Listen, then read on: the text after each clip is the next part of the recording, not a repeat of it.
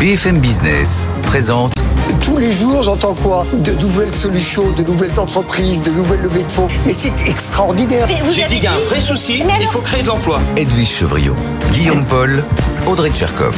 Good evening business.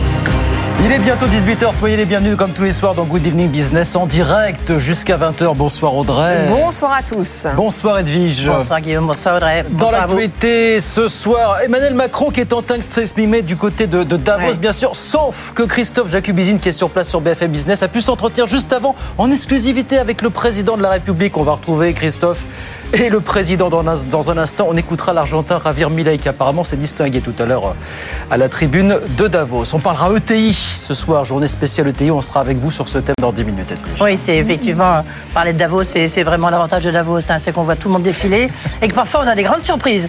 Euh, dans un instant, je recevrai Philippe Dornano, lui c'est le patron de Sisley, il est le coprésident du METI, journée spéciale ETI sur BFM Business. Avec lui, bah, tiens, je lui demanderai s'il a été convaincu par le président euh, hier. L'acte 2 des réformes, qu'est-ce qu'il en attend? Et vous savez, il y a eu un grand plan ETI. Oui. Où est-ce qu'il est passé? Est-ce que ça marche? Puis ensuite, on parlera de la CAPEB, des artisans du bâtiment, avec la mise en garde de leur président qui dit attention, ma prime rénove. À mon avis, Bercy va faire des économies dessus. Ça peut pas le faire. Pas bon pour le secteur et pour l'emploi. Puis nos experts arrivent dans la foulée, 18h30 bien sûr, Audrey. Eh Et oui, alors avec nos experts ce soir, bien sûr, on parle de Davos, mais on revient évidemment sur la prestation du président de la République qui s'est exprimé hier soir. Alors, est-ce qu'on peut dire qu'un nouvel élan réformateur souffle sur le pays ou pas du tout? Eh bien, on leur posera la question. Et puis, on parlera de la Chine euh, qui n'a fait que 5,2% de croissance l'an dernier. C'est globalement du jamais vu en 33 ans. Alors, la Chine sera-t-elle encore la locomotive euh, du monde? Eh bien, réponse tout à l'heure. 5,2%, ça nous irait bien, nous, Oui. personnellement. Enfin, en Chine, c'est une autre histoire. Voilà le programme, en tout cas. Plein d'autres choses. On est ensemble jusqu'à 20h, évidemment, sur BFM Business. À tout de suite. Good evening business, le journal.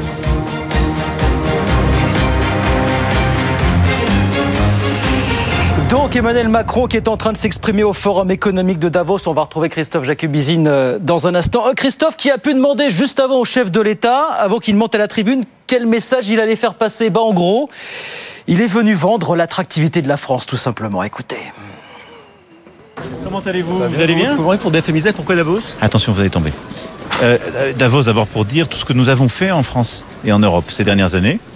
J'étais venu en 2018 en expliquant les réformes qu'on allait faire. Et je pense que c'est important de dire que malgré les crises sociales, la pandémie, la guerre, on a fait ce qu'on avait dit et on a des résultats.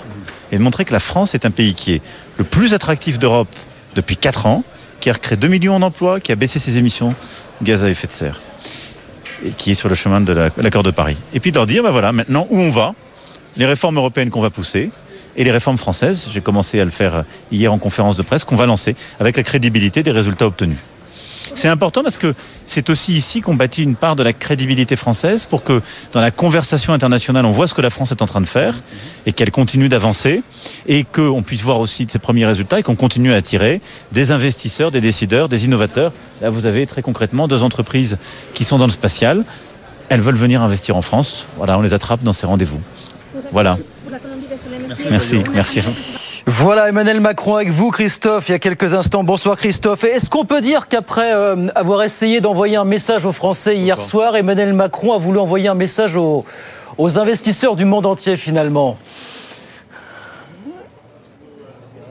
C'est exactement ça, hein, Guillaume. L'acte 2 de l'attractivité de la France. Il a même annoncé tout à l'heure, hein, il y a quelques minutes, à la tribune, deux nouvelles mesures pour favoriser l'investissement étranger.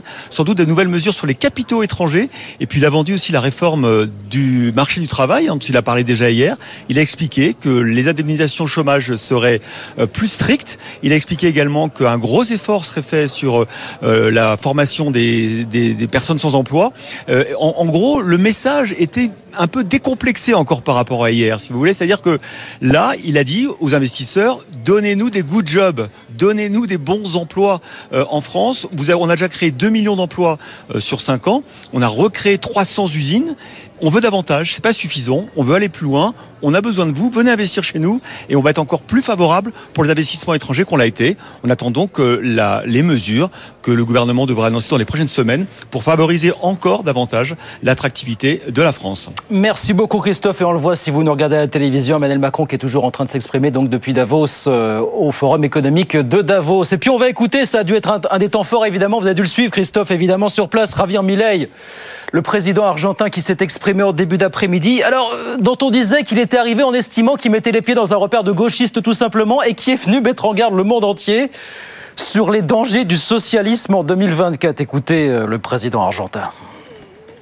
Le monde occidental est en danger, je dis ça précisément parce que dans nos pays, nous défendons les valeurs du libre marché, de la propriété privée et des autres institutions du libertarianisme.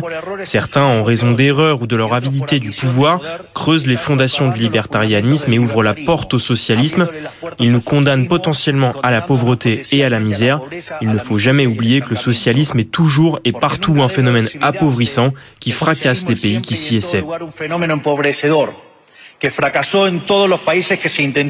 Voilà le président argentin Javier Milei tout à l'heure à la tribune de Davos. On parle bien sûr de Davos avec nos experts hein, sur BFM Business jusqu'à 20h, 18h05 en attendant. Dans l'actualité, c'est le chiffre qui n'a pas plu au marché clairement aujourd'hui. La croissance chinoise, on l'a appris ce matin, n'a été l'an dernier que de 5,2%.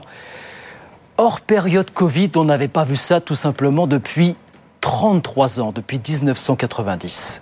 Raphaël Couder. La Chine a levé toutes ses restrictions sanitaires contre le Covid, mais son économie continue de buter sur plusieurs obstacles. D'abord, la crise de l'immobilier persiste. Les promoteurs souffrent depuis 2020 d'un durcissement des conditions d'accès au crédit, décidé par Pékin pour limiter leur endettement. Les déboires financiers de plusieurs grands groupes comme Evergrande alimentent par ailleurs la défiance des acheteurs. Autre frein à la croissance, le chômage qui monte en flèche chez les jeunes et la consommation toujours en panne sur la fin de l'année. Les dépenses des ménages ont ralenti à 7,4 en décembre après une accélération à plus de 10% en novembre. Résultat, sur l'ensemble de l'année, la croissance atteint 5,2%. C'est dans les clous de ce qu'attendait le gouvernement. Mais l'exécutif chinois va devoir maintenant renforcer son soutien à l'investissement, estiment les économistes, car les perspectives ne sont pas bonnes. La Banque mondiale table sur un ralentissement du PIB chinois cette année à 4,5%. Raphaël Couder et cette croissance chinoise qui n'était que de 5,2%, est-ce que la Chine, on peut le dire, ne sera plus désormais la locomotive de l'économie mondiale? Ça aussi, on en parlera avec nos experts, bien sûr, jusqu'à 20h hein, sur, sur BFM Business. Dans l'actualité des entreprises, beaucoup de nouvelles autour de Renault aujourd'hui. La bonne, c'est que les ventes mondiales du groupe, on l'a appris ce matin, ont rebondi l'an dernier pour la première fois depuis 4 ans. Un peu plus de 2,2 millions de véhicules dans le monde vendus l'an dernier. C'est ce que nous a fait savoir Renault euh, ce matin. La mauvaise nouvelle, c'est qu'a débuté ce matin également à Paris le procès d'une affaire qu'on aimerait bien oublier, celui des faux espions qui avaient tant fait causer il y a de ça une euh, grosse dizaine d'années. Justine Vassogne est au tribunal de Paris pour BFM Business. C'est en réalité le procès d'un homme qui s'est ouvert euh, au tribunal de Paris. Cet homme, c'est Dominique Gevray, ancien militaire chargé de la sécurité interne chez Renault, qui aurait fabriqué cette affaire de faux espionnage de toutes pièces. Les faits remontent à 2010. Trois hauts cadres de chez Renault sont dénoncés dans une lettre anonyme par un corbeau qui les accuse d'avoir livré à la Chine des informations confidentielles sur la voiture électrique. Renault décide de mener l'enquête en interne. L'enquête est confiée à Dominique Gevray qui très vite dit trouver des preuves irréfutables. Les trois cadres sont licenciés. Problème, quelques mois plus tard, les renseignements intérieurs français mènent à leur tour une enquête et les trois cadres sont complètement blanchis. Le scandale devient politique. Il éclabousse évidemment euh, Renault. Carlos Ghosn parvient à sauver sa tête, mais il euh, sacrifie son numéro 2, Patrick euh, Pellata. Dominique Gevray est aujourd'hui jugé pour escroquerie. On ne l'a pas entendu pour le moment, mais on a entendu son avocat qui a regretté notamment que Carlos Ghosn ne soit pas appelé à la barre. Dominique Gevray est le seul coupable dans cette affaire pour de nombreux acteurs du dossier que nous avons interrogés. Il a mis en péril l'avenir de Renault pour 4 sous, nous dit un connaisseur du dossier. Dominique Gevray aurait escroqué Renault de plus de 300 000 euros. Justine Vassogne au tribunal de Paris pour BFM Business. Et puisqu'on est au chapitre judiciaire, on a appris que l'ancien ministre du Travail, Olivier Dussopt, avait été blanchi par la justice, soupçonné de favoritisme. lors de l'attribution d'un marché public en 2009 quand il était maire d'Annonay dans le département de l'Ardèche. Il a été totalement relaxé. Et puis, Figurez-vous que c'était pas arrivé depuis 12 ans. L'année dernière, Apple a vendu plus de smartphones dans le monde que Samsung. 20% de part de marché pour Apple, 19,4% pour Samsung. D'après les données d'International Data Corp, qui nous dit par ailleurs qu'il ne s'est jamais vendu aussi peu de smartphones depuis 10 ans en 2023 dans le monde. 18h09 sur BFM Business. On va sur les marchés tout de suite. Retrouver Étienne Braque depuis Euronext à la Défense. Bonsoir Étienne, on perd 1% ce soir sur le CAC 40 à la Bonsoir. clôture. Du rouge et encore du rouge. Rendez-vous compte, depuis le début de l'année, il y a eu seulement trois séances dans le vert. Ça plante un petit peu le décor. Le CAC 40 était en milieu de journée sur des plus bas de fin novembre. Il a redressé un petit peu la barre, mais perd quand même un peu plus d'un pour cent ce soir à la clôture à 7318 points. Vous allez parler de la Chine, des ventes au détail qui déçoivent, une natalité euh, qui est en train de, s'effondrer. Forcément, ça pèse sur euh, les acteurs du luxe. Kering est de loin ce soir la plus forte baisse du CAC 40 sur des plus bas de mars 2020 et le Covid. 346 euros. LVMH lâche 2,8% à 647 euros. Seules les valeurs défensives arrivent à s'en sortir. À noter l'obligataire qui continue de pousser. 4,10 pour le 10 ans américain. Avec là, aux États-Unis, par contre, une consommation qui est très bonne. Et ça, c'est pas une bonne nouvelle pour la Fed qui souhaite lutter contre l'inflation. Ce qui explique en partie la baisse de Wall Street. Et donc, le CAC 40 qui perd un peu plus d'un pour cent ce soir à la clôture, qui tient de justesse les 7400 7300 points à 7318 points au fixing. Merci beaucoup Étienne. Étienne Braque, donc à Euronext pour BFM Business. On regarde rapidement ce qui se passe à Wall Street à la mi-séance. Bien sûr, le Dow Jones qui perd 0,2%, 37 287 points. L'indice Nasdaq de son côté qui perd 0,9%, 14 807. Tout ça à la mi-séance, bien sûr. 18h10, les ETI ont-elles été convaincus par les propos d'Emmanuel Macron hier soir Philippe Dornano, le PDG de Sisley, co-président du métier et l'invité d'Edwige Chevrillon. C'est la grande interview dans un instant. À tout de suite. BFM Business présente Edwige Chevrillon, la grande interview.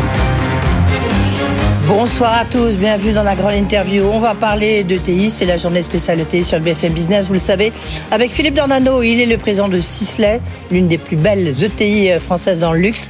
Il est aussi coprésident du METI, l'équivalent du MEDEF pour les ETI. Bonsoir Philippe Dornano. Bonsoir. Merci d'être avec nous. Be- Beaucoup de sujets, euh, évidemment. Donc, euh, les ETI, comment elles se portent? Est-ce qu'il y en a de plus en plus? On sait qu'il y a eu un grand plan ETI du gouvernement. Est-ce qu'il a servi à quelque chose? On parlera d'énergie. On sait que les ETI sont très impactés par l'énergie. On parlera de la Chine avec le luxe, on l'a vu tout à l'heure, euh, qui a perdu de 3%. Et pour cause, le ralentissement de la Chine, vous me direz si vous êtes impacté. Et on va quand même parler de comment réarmer la France. J'imagine que vous étiez derrière votre téléviseur hier euh, pour écouter euh, le président Macron. Peut-être vous avez écouté aussi un petit bout de son intervention devant le forum de Davos. Comment réarmer la France? Vous avez été convaincu? Écoutez, d'abord, on- on- ce qui, il a annoncé qu'il voulait poursuivre les réformes économiques. Oui. Et ça, c'est important. C'est pas surprenant, mais, mais c'est important de l'entendre. Euh, et, euh, et ensuite, il a été, je crois, assez complet, assez détaillé, justement.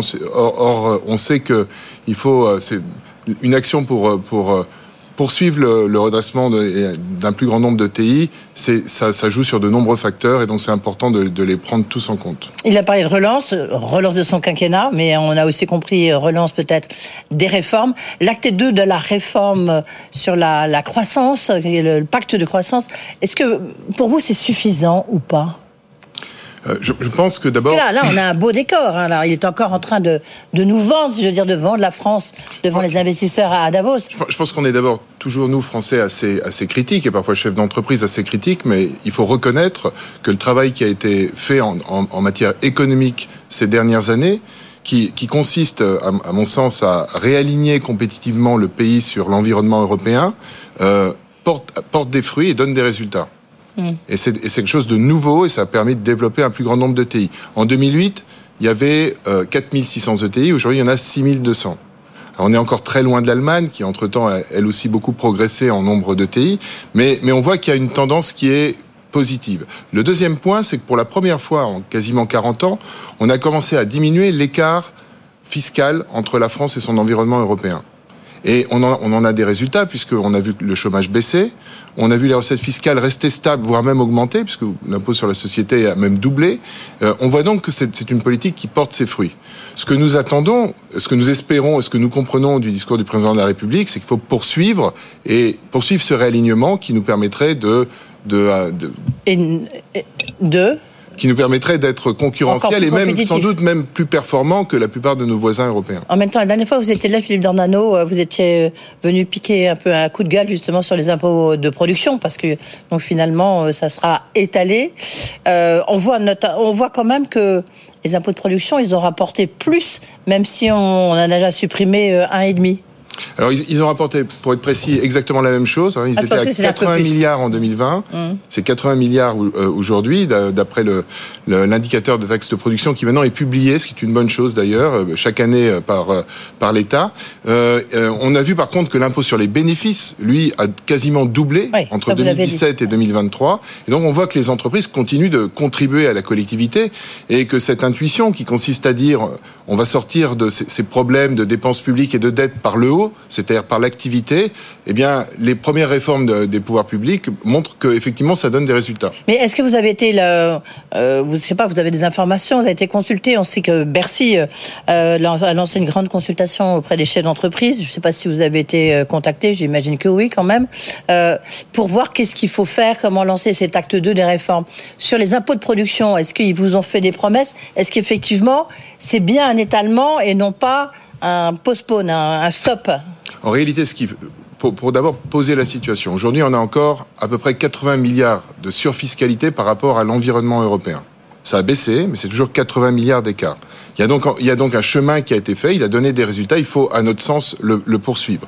Cet écart, il est principalement dans deux domaines. Les impôts de production, qui sont à peu près de 35 milliards plus élevés que la moyenne européenne, et le coût du travail qualifié. Le coût du travail qualifié, c'est l'économie des bons salaires.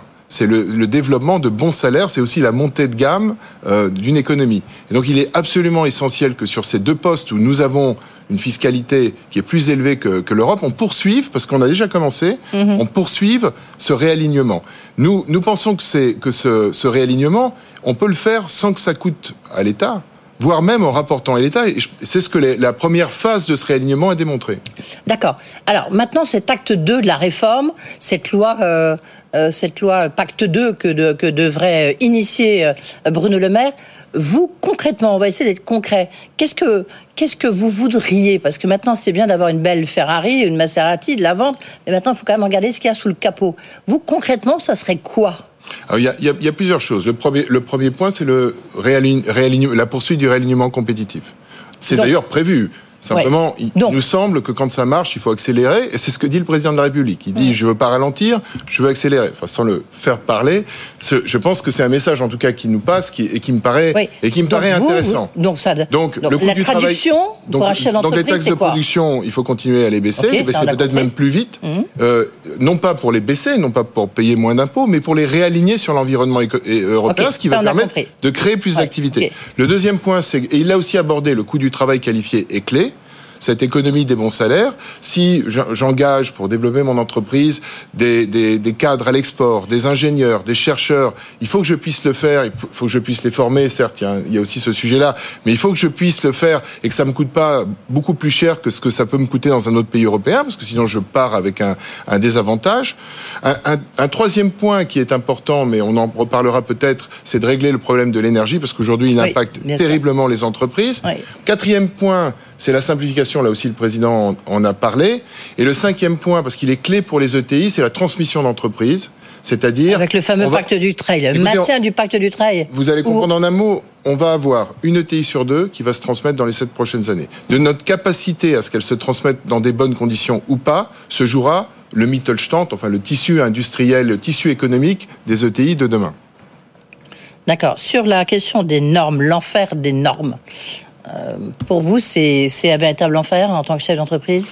Par exemple, vous êtes en train de, de, construire une nouvelle usine, on sait, près de Blois, euh, euh, dans votre pays, euh, Philippe Dornano. Euh, vous y arrivez quand même?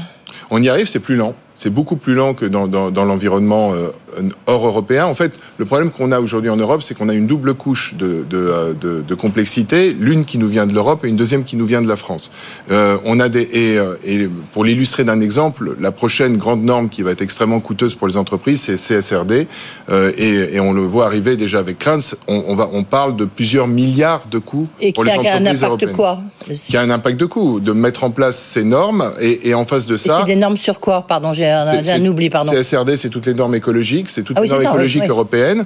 Et enfin, c'est plus exactement tout le reporting que va devoir faire les entreprises. Voilà, c'est plus ça, Euh, c'est plus sur le Vous avez eu, par exemple, Sapin 2 sur la, euh, sur sur euh, sur euh, l'anticorruption. Vous avez vous avez euh, vous avez des normes écologiques multiples. Certaines sont françaises, d'autres d'autres européennes.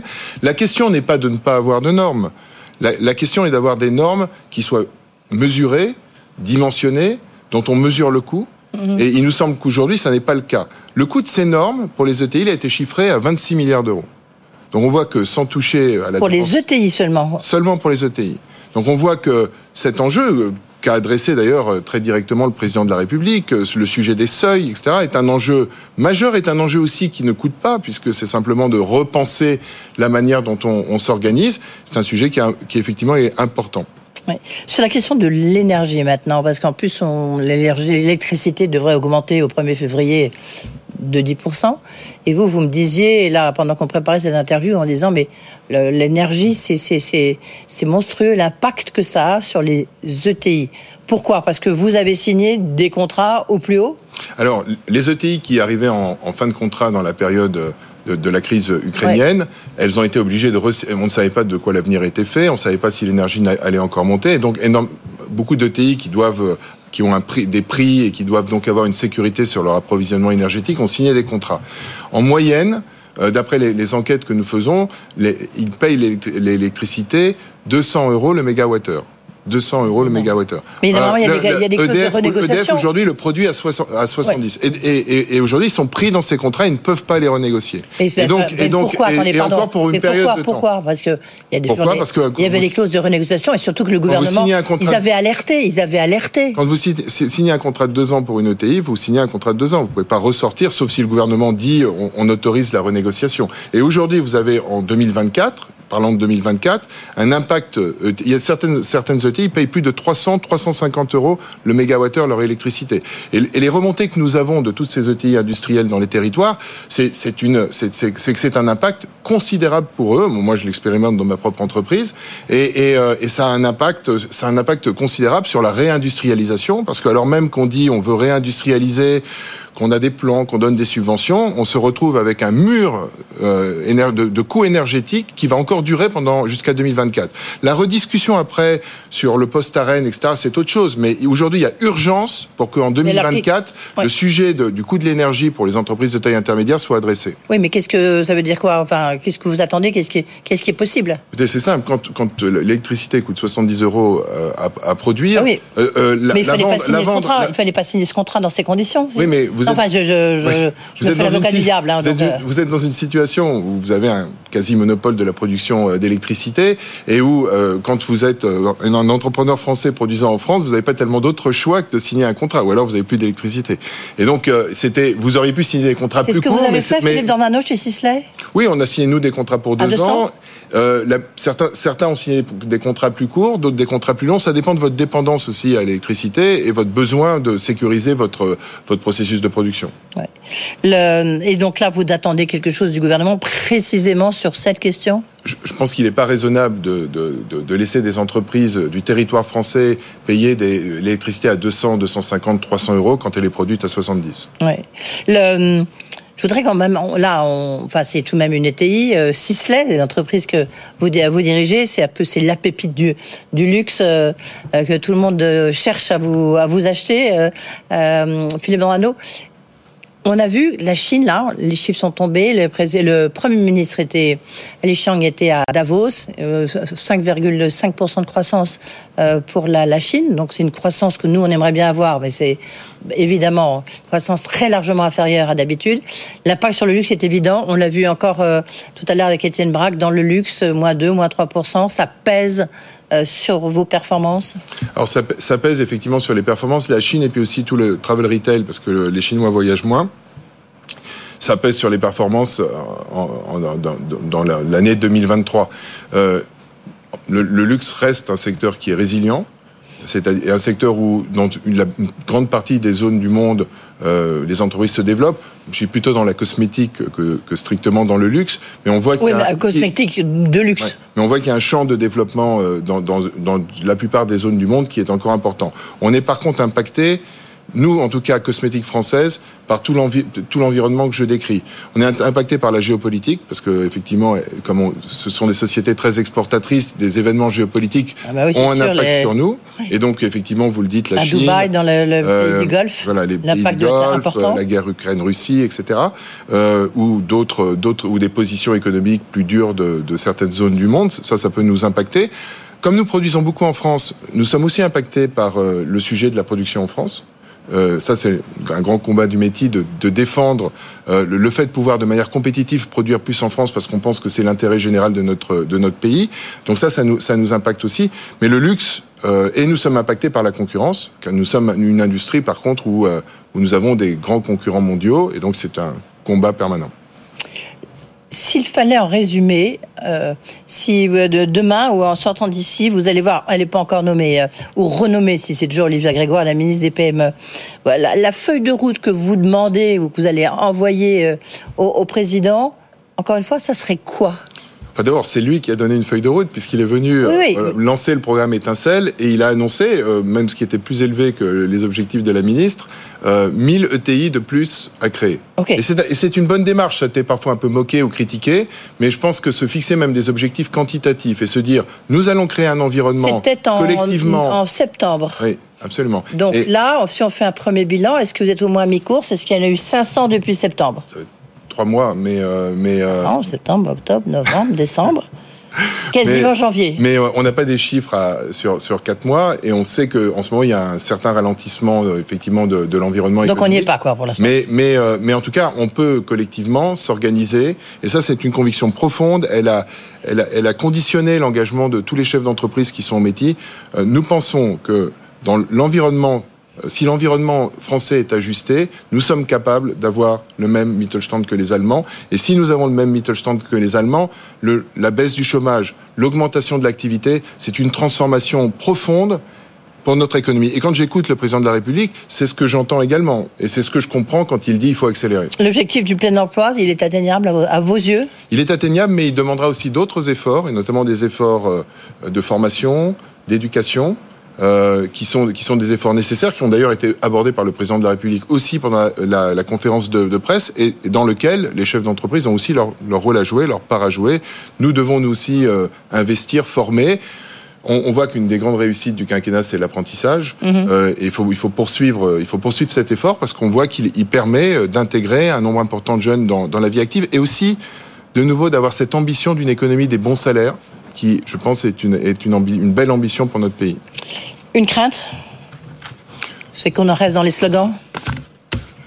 Non parce Oui, c'est ça, exactement. Notre crainte, c'est que, c'est que cette transformation profonde de la politique économique de la France ces sept dernières années, ce, ce, passage d'un cercle qui était un cercle de destruction, on avait tout essayé avec le chômage, à, une nouvelle politique qui permet une amélioration et, une croissance de l'emploi, eh bien, on ne, le poursuive pas. Voilà notre crainte. Oui, ce vieux monde est en train de passer, en tous les cas, pour reprendre l'expression d'Emmanuel Macron lors de sa conférence de presse. Merci, euh, Philippe Dornano, d'être venu ici, euh, président du Sisley et coprésident du métier. Good Evening Business. Actu, experts, débat et interview des grands acteurs de l'économie. 18h35 sur BFM Business. Nous venons d'écouter au micro d'Edwige Chevrillon, Philippe Dordano, le coprésident du METI, c'est le mouvement des entreprises de taille intermédiaire. Edwige, euh, est-ce qu'il vous a semblé convaincu euh, par le discours d'Emmanuel Macron qui a eu lieu hier soir? Oui, plutôt, enfin, en tous les cas, par la volonté de poursuivre les réponses, euh, les réformes et les réponses pour être de plus en plus attractifs. Donc, ce qu'il dit, c'est qu'il faut continuer à être de plus en plus compétitif. Il se passe des choses avec deux bémols, évidemment, les impôts de production en Oui, disant, ah bah oui. quand même, euh, ça reste qu'à 80 milliards, on connaît les chiffres et et visiblement sur BFM Business. 80 milliards d'écart avec la moyenne européenne, c'est beaucoup. Et puis, et puis cette question, c'est vrai qu'on ne mesure pas forcément, parce qu'on était très dans les prix d'électricité fixés par euh, Luc Raymond, le patron d'EDF.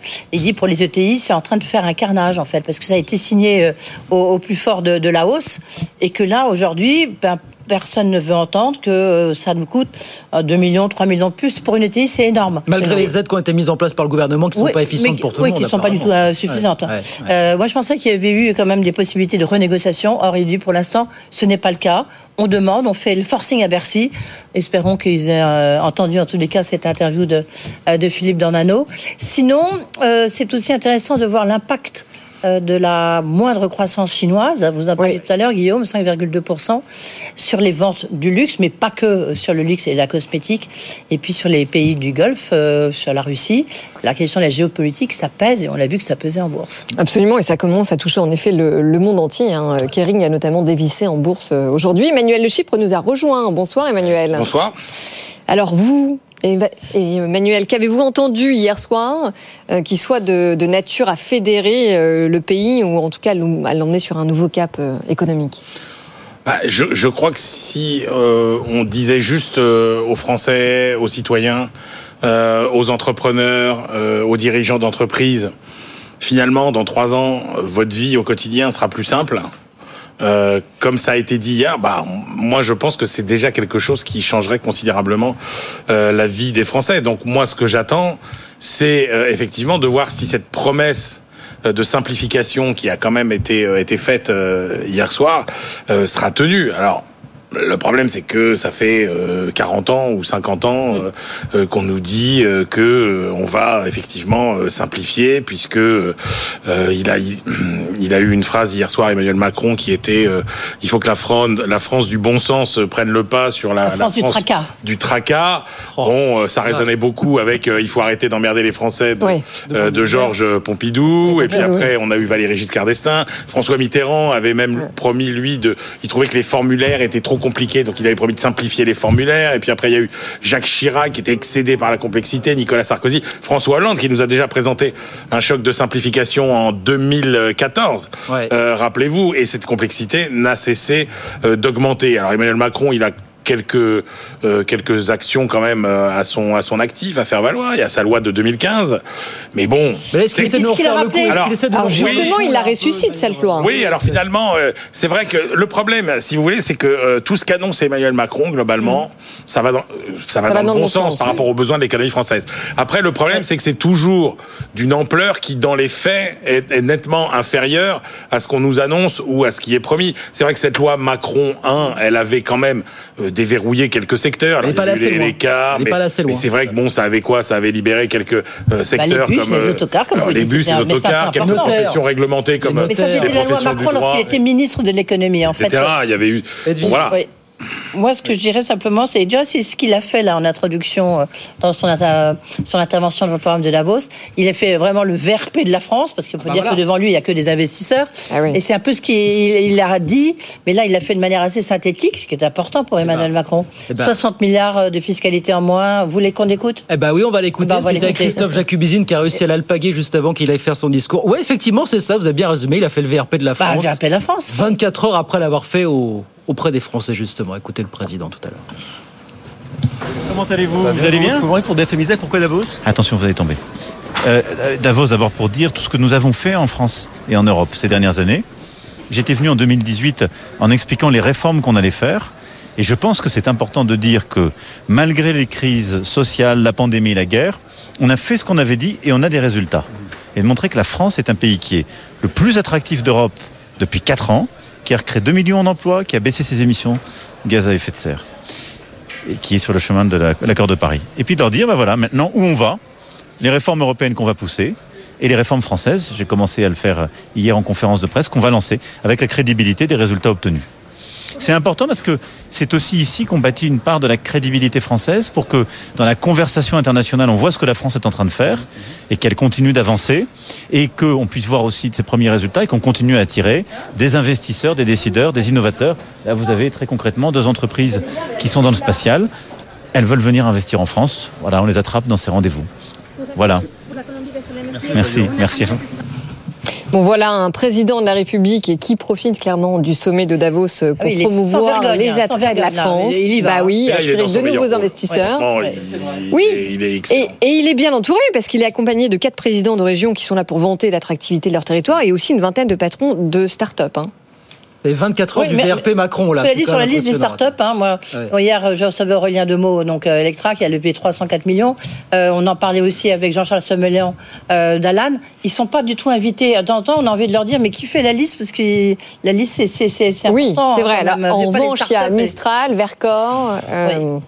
Ça trouve de, vous dites qu'il est dans son meilleur rôle, ça trouve de l'écho là quand il va faire la retape des réformes depuis 2017. Ah, je- Est-ce- que vous alors, trouvez, pour être très est-ce clair, que vous non, non, trouvez que 7 ans après son arrivée à l'Élysée, ça tient pas. encore, moi, ça je, marche moi, je, encore moi, je ne trouve rien. Vous savez, je- moi, je constate, je regarde, je lis. euh, J'ai tous les matins en face de moi euh, Benahouda euh, qui euh, décortique la presse du monde entier.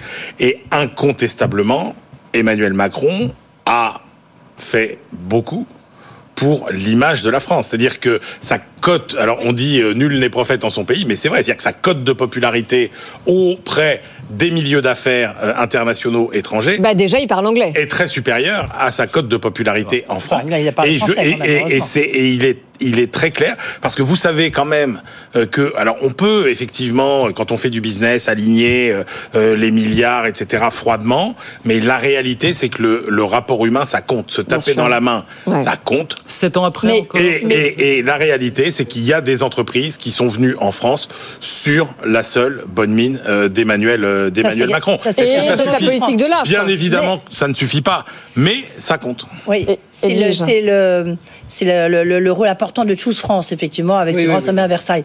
Parce que vous l'avez dit à l'instant, Guillaume, il n'est pas venu à Davos depuis 2018. où Là, je l'avais interviewé, parce que c'était la première fois qu'il venait en tant que président. Je l'avais interviewé juste avant, en tant que ministre de l'économie. Il était venu, mais pour un président français, être à Davos, c'est pas bien. Et du reste, là, avec les gilets jaunes, tout ce qui s'est passé, euh, il n'est il pas revenu depuis. Donc là, il vient, mais il a déjeuné avec des investisseurs euh, internationaux, des grands patrons. Mais après, il repart, vous voyez. Donc, c'est, c'est, on peut pas. C'est, c'est difficile euh, d'être euh, le VRP de la France Oui. à Davos. Alors, en même temps, c'est une année particulière. C'était important qu'il y aille Ah ben, justement pour rappeler tous Ouais. les grands événements internationaux, parce qu'il y a les JO évidemment, mais pas que. Hein. 80e anniversaire du débarquement Des en Normandie, euh, c'est en juin, oui, c'est Ouais. vrai. Sommet de la francophonie, réouverture de Notre-Dame aussi, et puis il y est aussi pour parler de la nouvelle politique de réarmement euh, de la France. Voilà, la politique de réarmement. Voilà Emmanuel Macron qui vient de s'exprimer depuis euh, Davos. Edwige, vous vouliez donner la parole ce soir à un acteur du bâtiment. A-t-il été convaincu par Emmanuel Macron? Est-ce qu'il aurait aimé peut-être qu'Emmanuel Macron parle un peu plus de logement hier soir? Bonsoir Jean-Christophe. Bonsoir. Merci d'être avec nous. L'exercice est un peu particulier, mais vous avez présenté ce matin donc euh, président de la CAPEB. La CAPEB, bah, c'est les artisans, c'est les petites entreprises du bâtiment. On n'est pas présent à Davos. Oui, vous n'êtes pas présent à Davos, non? Vous n'êtes pas venu avec le président Macron? Non. Non, vous n'êtes pas assez. euh, non, pas. euh, On est l'entrepreneur de classe moyenne, euh, celui qui est dans l'angle mort et qui doit être euh, justement dans la discussion avec le nouveau Premier ministre. En tous les cas, vous avez présenté votre bilan ce matin 2023. On voit, c'est dans le rouge. Et puis ça va être encore pire l'année prochaine, surtout à cause du neuf. Vous avez comment Il a mentionné hier un peu le logement, mais il a dit grosso modo, c'est pas un vrai problème le logement. Est-ce que vous êtes d'accord euh, avec lui? Ou qu'est-ce que qu'est-ce que vous avez retenu de positif? Soyons positifs. Nous, nous sommes positifs. On a, on a exposé ce matin un, un bilan négatif, Oui. malgré tout, puisque l'activité est à moins 0,6. Et, et s'il n'y a pas des actions fortes, notamment, on parlait de la performance énergétique et de la capacité qu'on aurait, nous, artisans, de rentrer dans ce marché-là, ce qui n'est pas le cas de la nouvelle formule de ma prime rénov. Nous, on, on envisageait une activité plutôt positive pour 2024. Là, actuellement, on voit plutôt une, une, une activité qui risque d'être à moins 2%. Donc, on essaie de trouver des solutions. Oui, mais moins 4,5 dans le neuf. C'est le neuf qui, qui, qui, qui embarque euh, la, la partie négative de notre activité. On a une entretien rénovation qui est un peu le cœur de notre métier, nous artisans TPE, et puis la performance énergétique qui n'est qu'à 1,5. C'est ça qu'on voudrait nous actionner. Sur le neuf, sur le logement, bien évidemment qu'il y a des problématiques, mais je pense qu'il faut réinventer la promotion immobilière, réinventer la construction neuve. Mais c'est pour être sincère avec vous, par rapport à l'artisanat, qu'une petite part de marché pour, pour nous. Et donc, nous sommes plutôt ax- axés sur la partie rénovation et performance énergétique. Et c'est là qu'on veut aller, c'est là qu'on veut accéder Donc à vous ces n'êtes pas marchés. du tout été rassuré hier par les présidents, le- les propos du président. Euh, et puis surtout, vous vous demandez, j'imagine un peu, où est, où est le ministre du logement Là, il a quasiment disparu. Donc, Alors, euh, on, espère qu'il arrive. Euh, on- on n'est pas, on est impatient, bien évidemment. On s'est pas exprimé à ce sujet, mais on espère que dans le deuxième round, on aura dans le gouvernement un peu élargi une spécificité logement. Bien évidemment. Évidemment, mais le logement, c'est également aussi la rénovation. C'est ça que je veux dire. Souvent, quand on parle de problématique du logement, problématique du, de, de la construction, on parle du neuf et des promotions immobilières. Là, oui, il faut vraiment Mais y juste, retravailler. euh, parce que l'activité du, du bâtiment, j'imagine qu'elle va dépendre aussi potentiellement de l'éventuel projet de loi euh, logement. Qu'est-ce que vous en attendez?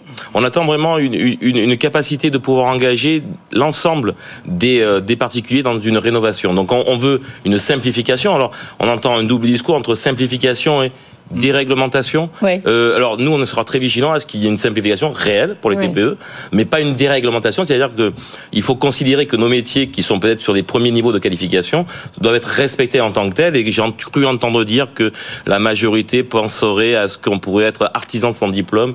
Et, et, et donc nous, on essaie, on essaie quand même de dire que Ce qui est déjà un phénomène répandu pour le coup. Ah hein, oui, ce- qui est répandu, mais nous, on veut quand même valider cette compétence et on essaie de dire justement qu'on doit monter en compétence. Si demain on dit en fait que cette, cette population que je représente majoritairement, elle n'est pas qualifiée et pas compétente et qu'en fait n'importe qui peut s'inscrire sans Oui. formation Oui, oui. et être artisan, c'est peu respectueux de notre de, de- de- des gens que je représente et qui sont la majorité dans le bâtiment. Je le rappelle quand même, 97% des TPE. Donc c'est juste ce que je disais dans l'entrepreneur de classe moyenne. Je pense qu'il devrait nous écouter fortement parce qu'on est un potentiel pour la France dans le cadre de la, dyna- de la dynamique de rénovation et de rénovation énergétique. Pour éclairer juste Jean-Christophe Repon sur la question de ma prime Rénov, vous avez peur qu'en fait que tous les 4-5 milliards promis euh, sont en train de vous passer sous le nez, mais c'est plutôt les grandes entreprises, les ETI dont on parlait, qui, euh, qui vont en profiter plus que, euh, plus que vous, plus que les artisans et les petites entreprises. Tout à fait. C'est pour ça qu'on avait interpellé la première ministre de l'époque, Madame Borne, et qu'on veut à tout prix aussi interpeller le nouveau premier ministre, Monsieur Gabriel Attal, et qu'on essaye de voir. Et j'ai dialogué ce matin encore avec Monsieur Béchu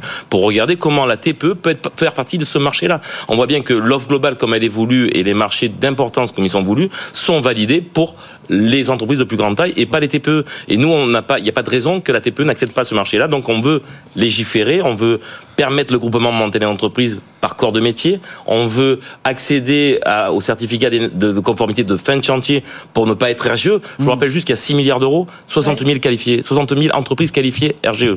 Donc, il y a quand même un, un delta entre les deux possibilités qui sont compliquées. Donc, Mais vous, amenons vous, les 600 vous 000 vous êtes entendu quand même, Jean-Christophe Repon, parce que là, on a l'impression que vous euh, criez un peu dans le désert. Est-ce que vous avez des, des liens justement avec les ministères en question Alors.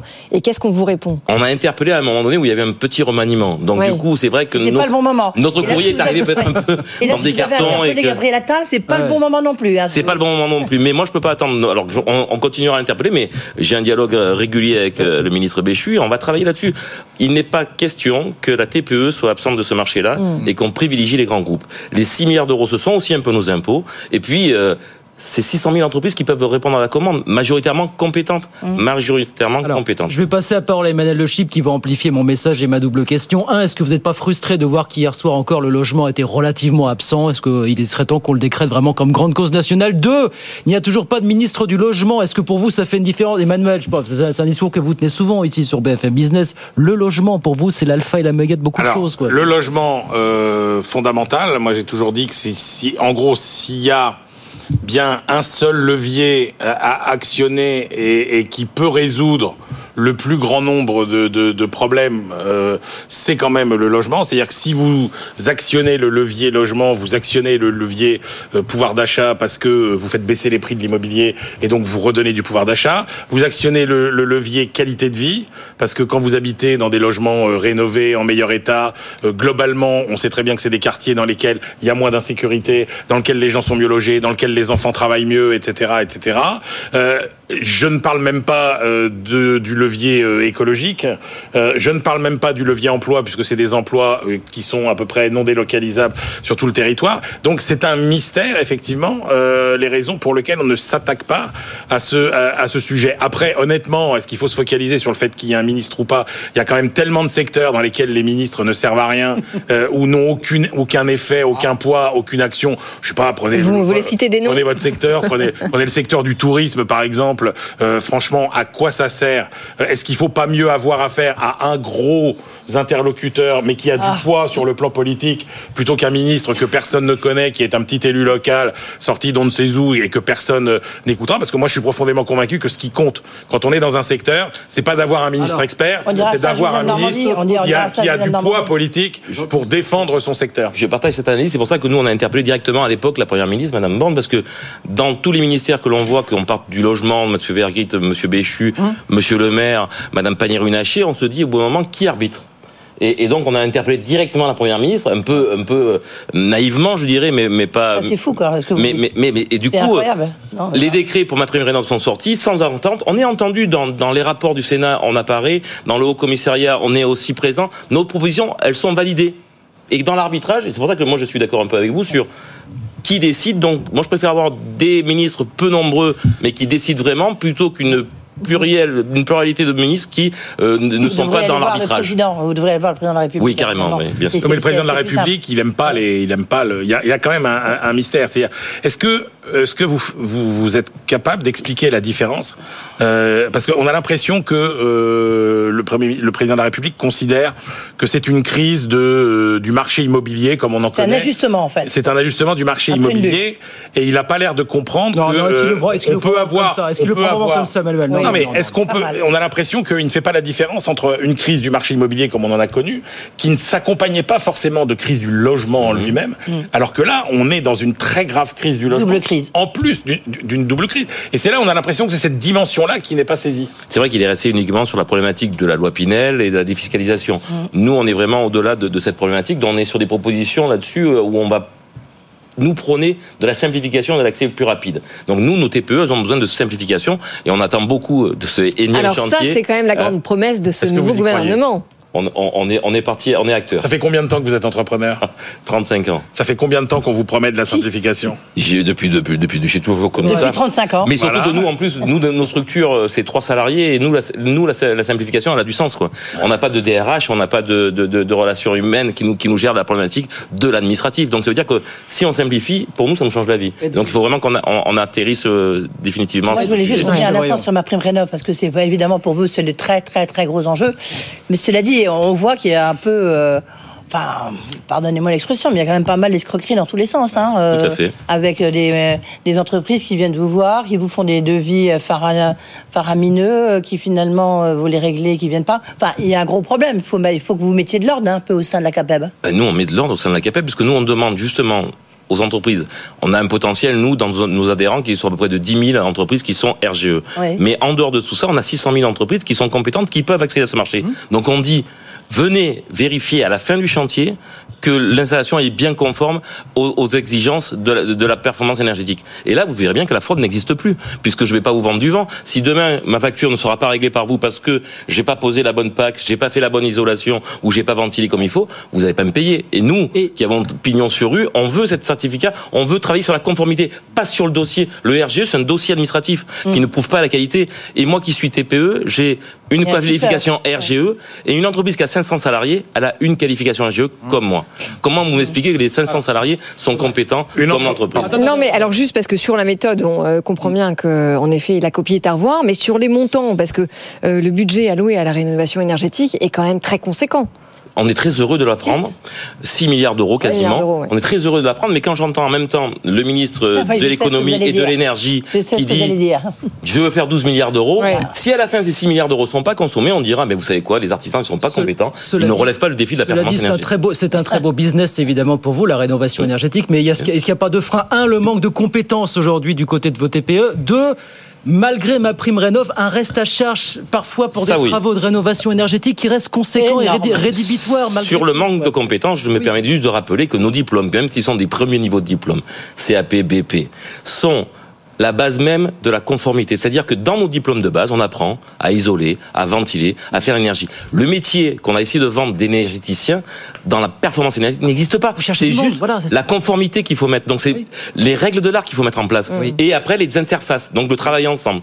Que le plombier travaille bien avec euh, le plaquiste, que le plaquiste travaille bien avec l'électricien, etc. Ça c'est important à travailler. Mais la compétence, elle est là, majoritairement. Bien évidemment que vous ferez les, les 20 heures sur l'artisan voleur qui a pas bien isolé, mais majoritairement majoritairement, les entreprises qui ont pignon sur rue, qui veulent rester 25 ans, 30 ans, travaillent bien. Et s'il y a un écart de performance. Et on vient la remodifier. Et sur le reste à charge, parce que ça reste conséquent, bien sûr. Le reste à charge, on dit, Si on bon, veut isoler efficacement On, dit, on a toujours dit à Bruno Le Maire que s'il ne mettait pas en place un PGE vert, comme il a été fait pour les entreprises, les entreprises, les, les particuliers n'iront pas dans ce marché-là. Mmh. Parce que même le reste à charge, quand on dit qu'on monte à 70 000 euros de, de, de- d'aide sur les modestes et très modestes, quand pour le très modeste, il reste 7-8 000 euros à mettre en fonds propres, il ne les mettra pas.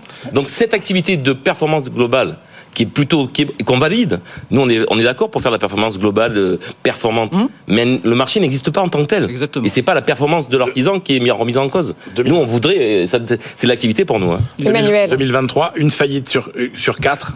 Euh, C'était dans le secteur de la construction. Ce sera pire en 2024. On aura Enfin, des chiffres de un matin, Oui. Est-ce que vous redou- redoutez une saignée Oui, oui, on, on est arrivé, on est revenu, et vous les connaissez les chiffres, à, à 2019, à 200-300 euh, euh, entreprises près. On revient à peu près au même chiffre que 2019. Mais si demain nous devions avoir, comme l'hypothèse que l'on fait, moins 2% d'activité, 2024, c'est bien pire que évidemment. 2023, hein, d'après Ouais, vos voilà. chiffres. Ouais, bien sûr. 2024, c'est moins 2% d'activité pour nous TPE. C'est pour ça que nous, le le neuf nous impacte, mais à moins 4%. La- la- la- l'autre, euh, les autres entreprises de plus, de plus importantes sont à 14% d'impact sur le neuf. Nous, c'est que 4%. Donc nous, on a vraiment deux chantiers qui doivent nous faire de l'emploi et de l'activité. C'est l'entretien rénovation et la performance énergétique sur l'emploi, est-ce que, est à vous plus craignez, est-ce que vous 1,5. craignez une saignée ou est-ce qu'elle est déjà amorcée cette Elle a commencé, nous, cette année, à, à moins 0,6. On a perdu à peu près 8000 emplois dans la TPE. Et en 2024 ben, Si on va sur moins 2%, on Ah oui. sera sur une destruction de, entre 10 et 20 000. Mais, mais nous ne le souhaitons pas et nous avons des entrepreneurs qui veulent recruter. Mais il nous faut ce levier de la performance énergétique, les- ces 6 milliards d'euros Oui. potentiellement qui sont là Vous sur la table. besoin. Il faut les déclencher. Et donc, il faut arbitrer ma prime rénov. Eh ben, le cri d'alarme est passé. Merci beaucoup. Merci Jean-Christophe Jean-Christophe Repon. Voilà, un peu frustré qu'on n'ait pas plus parlé de logement hier soir, effectivement. Mais enfin, ça restera une grande cause. Il est temps de le décréter comme, comme grande cause nationale. Merci beaucoup, le président de la. CAPEB avec nous. Merci. Emmanuel Le Chip, merci Edwige. À très vite, 18h56. Et ben, nous, on se retrouve dans quelques instants. Ah oui, tout de suite, on va parler du ralentissement de la croissance économique chinoise. On va parler d'Emmanuel Macron à Davos. On va parler d'Emmanuel Macron à Davos et puis on va parler euh, aussi euh, de ces chiffres qui sont tombés ce matin. Ah alors oui, le vrai coût du travail noir en France, ça aussi. Bilan réactualisé à 10 milliards d'euros, mais ça ne prend pas en compte forcément l'économie souterraine du euh, certains secteurs d'activité sur lesquels on ne s'épanchera pas pour le coup. On vous raconte tout ça jusqu'à 20h. À tout de suite.